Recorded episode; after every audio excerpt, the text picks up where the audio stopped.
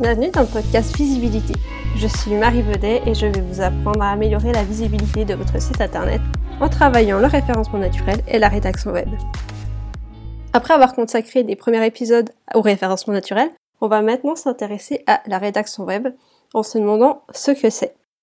La rédaction web, c'est une manière spécifique de rédiger des contenus qui est différente de celle qu'on peut retrouver dans la rédaction de supports écrits, de, magazines, de flyers, de documentation euh, de tous les genres. Sur Internet, on va plutôt chercher à rédiger des phrases courtes, d'une dizaine de mots maximum, pour ne pas noyer l'information euh, dans, des phrases trop longues. On va par contre penser à alterner les longueurs de phrases pour pouvoir un peu rythmer le contenu et le rendre un peu plus dynamique un peu plus intéressant.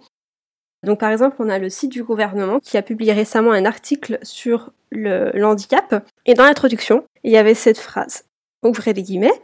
Le 3 décembre 2019, à l'issue du troisième comité interministériel du handicap, le gouvernement a annoncé la tenue d'une conférence nationale du handicap présidée par le président de la République qui sera organisée le 11 février 2020.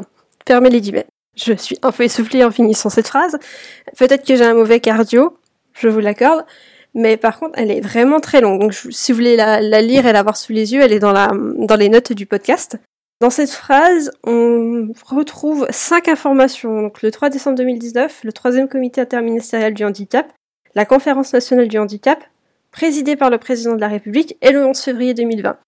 Peut-être qu'on pourrait simplifier cette phrase en la découpant en trois ou quatre autres phrases pour que ce soit plus clair, plus dynamique, et pour ne pas noyer 40 informations euh, dans la même euh, phrase.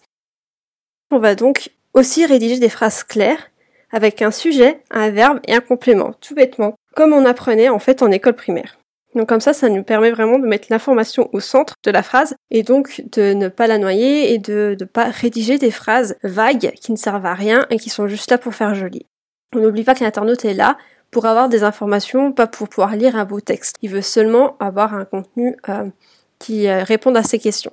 On va aussi rédiger des paragraphes courts, 4 ou 5 lignes, donc à peu près 4 ou 5 phrases. Quand vous avez un site qui s'adapte au mobile, les paragraphes de 5 lignes qui apparaissent sur un, ordinateur apparaissent sur un mobile comme un pavé de 20 lignes.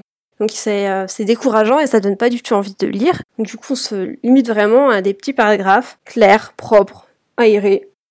Évidemment, rédaction web, on va adapter son vocabulaire à sa cible parce qu'on ne parle pas de la même manière à euh, des jeunes qu'à des retraités ou à des euh, professionnels. Donc si vous adressez à des, à des personnes en B2B qui euh, connaissent votre secteur d'activité par cœur, qui évoluent dans le même secteur d'activité d'ailleurs, vous pouvez clairement parler avec des mots techniques. par contre, si vous êtes en B2B, mais que vous vous adressez à des clients qui n'y connaissent pas grand-chose dans votre domaine, pensez vraiment à vulgariser vos informations. Et toujours dans la même idée d'être clair, on va définir les sigles, les acronymes.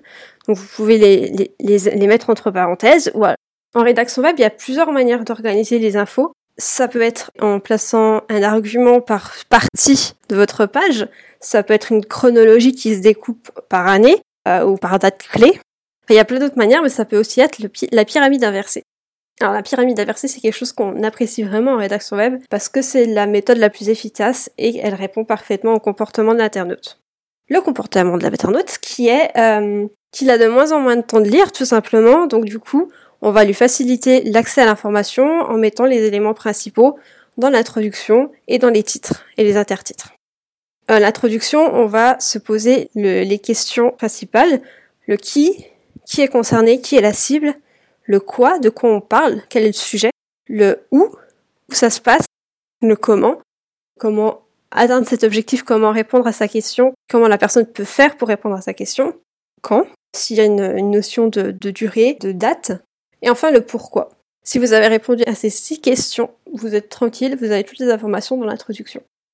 Et du coup, l'internaute, quand il va sur votre site internet, déjà, il n'a pas trop le temps. Du coup, s'il se contente de l'introduction, il a déjà toutes les infos il peut soit poursuivre sa lecture, soit s'en aller, il est bien.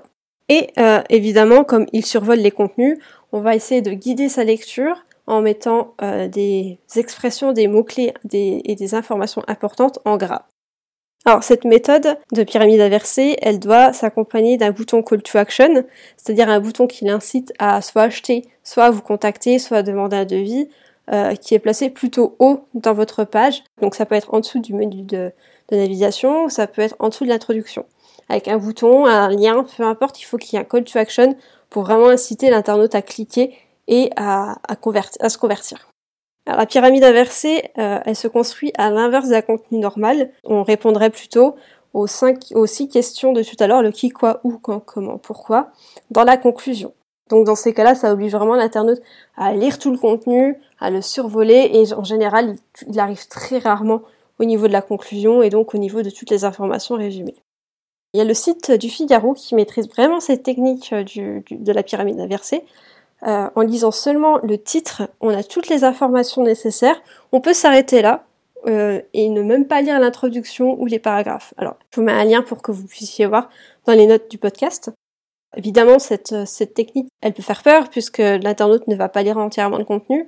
Mais comme toutes les informations principales seront résumées au début et dans les titres du texte, normalement l'internaute y accède et il n'a même pas besoin de lire plus en détail les informations secondaires dans les paragraphes.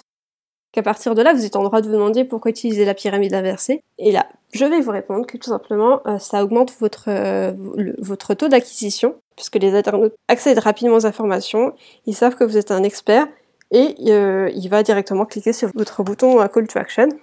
Ça renseigne tout de suite l'internaute, il n'a pas besoin de courir après les informations, euh, il n'a pas besoin d'aller sur un autre site, vous êtes l'expert, vous lui donnez tous les éléments dont il a besoin tout de suite. Donc ça améliore l'organisation des, informations et euh, ça améliore la structure de votre page. Mais surtout pour les gens qui se connectent à votre site depuis un mobile, toujours cette, cette idée du mobile. Il n'y a pas besoin en fait de scroller toute la page, de lire toute la page pour avoir accès aux informations. Il a tout de suite les éléments qui l'intéressent. Alors évidemment, cette euh, technique ne s'adapte pas à tous les contenus. Par exemple, les chronologies, ça peut être un peu plus compliqué, mais même les pages de contact, ça peut très bien marcher puisque l'internaute, il veut les informations principales, donc c'est-à-dire euh, l'adresse, les horaires d'ouverture, les coordonnées, euh, les numéros de téléphone, les noms des gens à contacter. Donc ça, vous pouvez le mettre dans l'introduction, tout en haut de votre page, et il sera content. C'est tout ce qu'il demande. Il n'a pas besoin de plus. Donc la rédaction web ne s'arrête pas seulement au contenu, elle s'étend aussi à la structure du site internet, à l'ergonomie de la page et euh, aux images et aux liens. L'objectif de la rédaction web, c'est vraiment de faciliter l'accès à l'information, que ce soit euh, donc en construisant des pages agréables à lire, agréables à regarder et en transmettant rapidement les informations pour que l'internaute ait tout ce qu'il recherche. C'est dans cette optique-là qu'on va mettre toujours l'internaute au centre de, la rédaction, au centre de nos intérêts, puisque c'est lui qu'on veut séduire, ce n'est pas le moteur de recherche. On va essayer d'être le moins égocentrique possible pour vraiment répondre à l'interrogation de l'internaute. Sur ces bonnes paroles, on va s'arrêter là et je vous donne rendez-vous dès la semaine prochaine pour un nouvel épisode. Et en attendant, je vous souhaite de bien manger à Noël et de pas trop abuser de chocolat. Profitez bien de votre famille et puis euh, je vous dis à bientôt. Au revoir